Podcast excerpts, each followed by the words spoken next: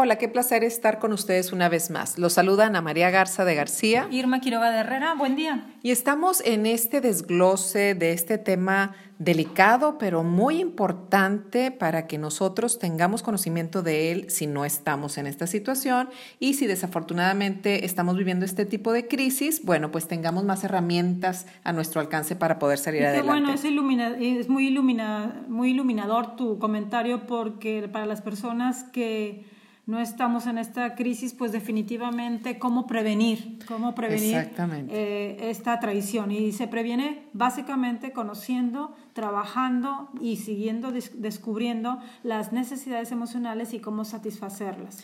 Bueno, el día de hoy vamos a ver cómo superar estas, este tipo de crisis, ¿verdad? Como lo estás mencionando. En el audio anterior vimos cómo sobrevivir, o sea, recién que sucede, que estamos al tanto de esto, y mencionamos cuatro premisas básicas, ¿verdad?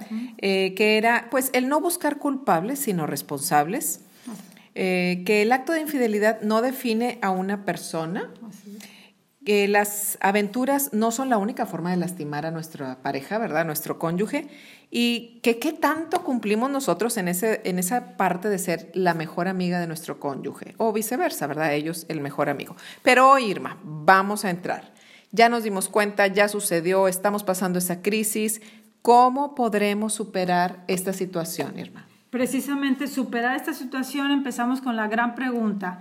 Descubrir y platicarlo el tiempo que sea suficiente, cuál fue la necesidad emocional que se dejó de satisfacer. Ay, es que cómo se eh, va a esa raíz todo, ¿verdad? Sí. O sea, el no estar al tanto cuáles son las de mi cónyuge y cómo satisfacerlas, empieza, empiezan a abrir así como vertientes que nos llevan a problemas y nos llevan a crisis. Nos llevan a dividir por la falta de intimidad, el tema de no darnos tiempo para salir solos, el tema de pasarla bien, disfrutar a mi, a mi cónyuge, va haciendo que seamos solamente papás, solamente compañeros de alcoba, pero nunca el mejor amigo, mi esposo, mi cónyuge, mi única persona, la persona próxima, más próxima, la persona... El prójimo más, próximo.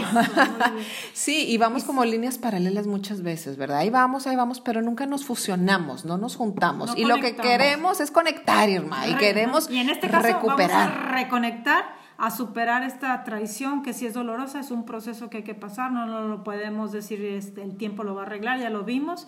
Y ahora sí, ¿cuáles son los cuatro pasos básicos para superarla? Vamos, vamos empezando a ver eh, este camino de superación. De redención. Ay, sí, sí, sí. Lo primero fundamental es que el cónyuge involucrado deberá reconocer su error y expresar arrepentimiento. Definitivo. Una acción definitiva, básica, fundamental, sin la cual no se puede superar nada.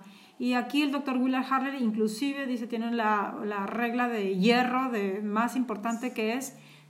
Ya cortar todo contacto con esa tercera persona involucrada. ¿verdad? Todo, contacto. Mira, definitivamente nos dice cerrar redes sociales, cambiar de trabajo, inclusive hasta el grado de cambiar de ciudad, pero definitivamente si tú quieres sobrevivir y si los dos están dispuestos, la primera acción básica, fundamental es reconocer el error, arrepentirse y cortar toda comunicación. Suele pasar, Ana, que como dice el doctor, es muy difícil. Claro. Claro, porque, aparte en esas situaciones, Irma, ¿cómo sucede en el cerebro del ser humano? Como es parte de la novedad, del riesgo, del, de lo prohibido, hay como, se, se hace como una adicción. Excelente, me nos eh, ayuda mucho tu comentario para hacer ver en esta analogía que el tratamiento para superar una infidelidad es igual que como se supera el alcoholismo. Entonces vamos a trabajar cómo un alcohólico llega a recuperarse. Dos cosas fundamentales. Vivir cada día un día a la vez. solo por hoy. Solo, por, hoy, perder todo contacto con la tercera persona y me voy a enfocar en cómo reconquistar lo que teníamos en nuestro matrimonio. Para eso hay tres preguntas muy interesantes porque podemos caer en riesgos o en factores de protección. La persona que eh, sufre la traición, pues la persona está dolida, la persona está pensando, pero ¿por qué me hizo esto? ¿Cómo, ¿Qué es lo que la otra persona le dio, le hizo, que, que yo no le haya podido dar? Y entonces todo ese tipo de pensamientos es un pensamiento negativo. Negativo y nos van provocando en el cerebro más y más negativos y el cortisol ya empieza a, segregarse en todo nuestro cuerpo y, nos empezamos a te sentir. Da insomnio, dejas de comer toda tu vida. Entonces no te permitas, por respeto a ti misma o a ti mismo, no te permitas que esos pensamientos anden por tu sistema. Sí, eh, cancelados. Cancelados. cancel, cancel. ¿Cuáles serían, sí, algunas preguntas que se pudieran hacer? Por ejemplo, en ese proceso de, de un alcohólico en redención, pues es, ¿qué significó para mí caer en el alcohol? Pues caer en el alcohol significó que yo tenía, estaba tratando de em, llenar un vacío o porque no, no me sentí comprendido, escuchado, atendido en mi matrimonio y se presentó este entorno en donde me dejé llevar porque eh, esa otro eh, contexto, esa otra persona sí aparentemente llenaba ese vacío. Entonces el alcohólico reconoce que llega, eh, me lleva a tomar alcohol como un elevador artificial, igual la, la, la, infidelidad es un elevador artificial en donde lo único que estamos alimentando es el ego. Claro, por y que eso no nos lleva al amor verdadero, sino nos lleva a una prisión, a una adicción. Pero esa pregunta que acabas de hacer está muy interesante, porque al preguntarse qué significó para ti, al preguntarle a, a la persona, ¿verdad? Al, al involucrado, ¿Qué significó? Es también como la oportunidad de usar un poquito el cerebro, la razón, conscientemente, porque desafortunadamente el ser humano de repente em, eh, empezamos alguna acción y ya no piensas. O sea, lo haces así como en automático. Ya para cuando acuerdas, ya destruiste tal o cual relación, situación es increíble. te vas en automático y tus tendencias más bajas son las únicas que están realmente dándoles este, satisfacción, ¿verdad? Ahí. Esa sería una excelente pregunta. ¿Qué significó para ti esta situación? Otra de las preguntas podría ser, ¿cómo te sientes? ¿Cómo te sientes en haber, en, haber, aceptado, reconocido el error, haber pedido perdón? ¿Cómo te sientes? Seguramente si la persona quiere superar su, esta traición, pues se siente aliviado de que afloró la realidad y que la realidad es esta, que me ha, me ha perdonado y que quiere mi mujer o mi esposo uh caminar juntos en esa redención.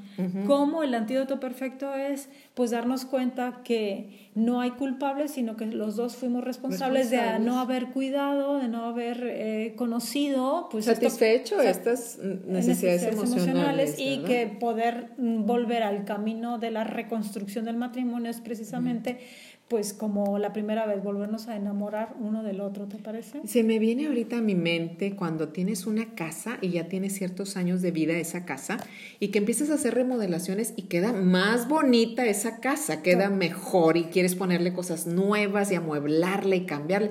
Yo creo que esto deberíamos de tener en mente cuando se vio afectada nuestra relación conyugal y que sentimos que todo se viene abajo, que todo está oscuro, que ya no hay solución, no hay salida, nada vamos a pensar en que va a quedar mejor, se va a fortalecer más, vamos a estar más unidos. ¿Me recuerdas este, algo que aprendí impresionantemente de la ciudad de Chicago cuando la visité por primera vez?